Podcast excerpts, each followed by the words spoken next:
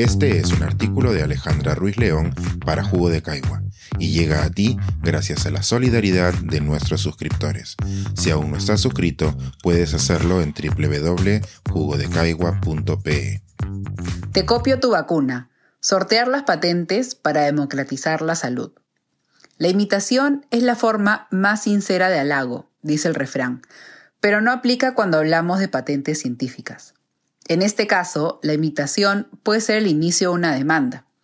Pero recientemente algunos equipos de científicos han dejado de lado el miedo a ser perseguidos por las farmacéuticas y se han embarcado a replicar las vacunas para el coronavirus. Esta semana, el primero de estos equipos comunicó haberlo logrado.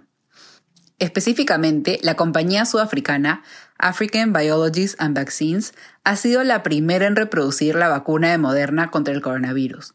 Este proceso no ha sido transferencia tecnológica, es decir, la farmacéutica no ha compartido con Afrigen la información para producir la vacuna. Tampoco los ha ayudado enviándoles muestras del material necesario.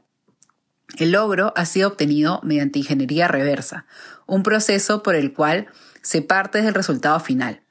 En este caso, una vacuna de ARN para descubrir paso a paso cómo ha sido creada. Para que las vacunas contra el coronavirus se aprueben, se publica información sobre qué contienen y qué procesos han sido necesarios para su creación.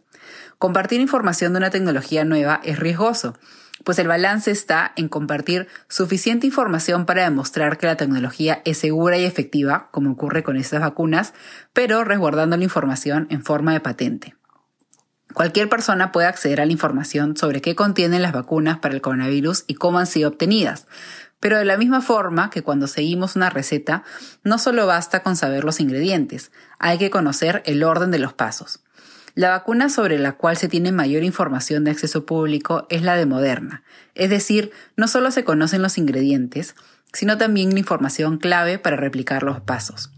Esta es una de las principales razones por la cual el equipo de Afrigen escogió esta vacuna para intentar descifrarla. Haber realizado este proceso de ingeniería reversa no ha sido solo un reto profesional para los científicos de Afrigen, ni tampoco solo un logro científico. Este primer resultado es parte de una iniciativa de la Organización Mundial de la Salud para desarrollar un centro de transferencia tecnológica para que países de bajos y medianos ingresos desarrollen y produzcan sus propias vacunas. En este reto, la OMS ya ha desistido de incluir a las farmacéuticas, quienes se han negado a participar a pesar de los múltiples llamados de la entidad. En el caso de la vacuna de Moderna, hay otro detalle por el cual ha sido escogida para ser replicada. Fue desarrollada por la compañía Moderna y por el Instituto Nacional de Salud de Estados Unidos, conocido como el NIH. Es decir, parte de la producción de esta vacuna se debe a fondos públicos. Esta colaboración es en sí un poco complicada, puesto que es difícil de delimitar quién produjo qué parte del conocimiento, lo cual se está viendo en las disputas sobre qué investigadores son incluidos en las patentes que ha producido el desarrollo de la vacuna de Moderna. La parte pública de la vacuna, el NIH y el gobierno de Estados Unidos han abogado por no ejecutar la patente. Es decir, Sí han obtenido las patentes, pero no las van a aplicar si es que alguien las reproduce, por lo que la amenaza de una demanda es menor, aunque no imposible. Además de las patentes y del acceso a la información, existe otro factor que ha ayudado a alcanzar la copia de esta vacuna, el apoyo de la comunidad científica. Tras la vacuna de Moderna, existen cientos de científicos que han participado de forma directa o indirecta en los procesos necesarios para producirla y el número podría ser de miles si contamos a todos los involucrados en la investigación básica necesaria para producir la vacuna final. Muchos de estos científicos han visto lo desbalanceada que ha sido la distribución de las vacunas, como es el caso de Moderna, donde el 70% de la producción ha ido a países ricos. Para ellos, una forma de colaborar es liberando su conocimiento. Los investigadores de Afrigen reconocen haber recibido ayuda y muestras de laboratorio de científicos de los diversos centros de investigación relacionados con la vacuna de Moderna. Gracias a esta colaboración desinteresada y un poco riesgosa, es que los científicos sudafricanos han logrado replicar sus partes fundamentales.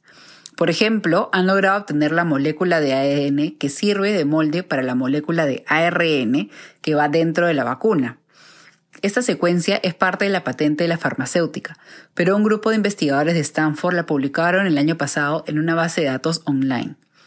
Además, Afrigen casi ha logrado replicar los otros componentes de la vacuna, como el mix de lípidos que protegen al ARN para que pueda ingresar a nuestro cuerpo.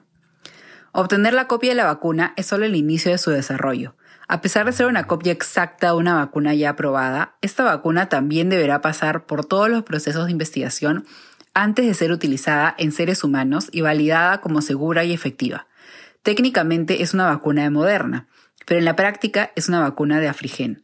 Durante el tiempo que toma el desarrollo de la vacuna, los científicos sudafricanos y la OMS esperan que las farmacéuticas se vuelvan más laxas con las patentes y las liberen para alcanzar el objetivo de vacunar a la mayoría de la población de todos los países, no solo de ingresos altos. Sin patentes liberadas y con el riesgo de la aparición de nuevas variantes, la imitación de las vacunas deja de ser solo un halago, es más bien una herramienta de sobrevivencia. Este es un artículo de Alejandra Ruiz León para Jugo de Caigua y llega a ti gracias a la solidaridad de nuestros suscriptores. Si aún no estás suscrito, puedes hacerlo en www.jugodecaigua.pe.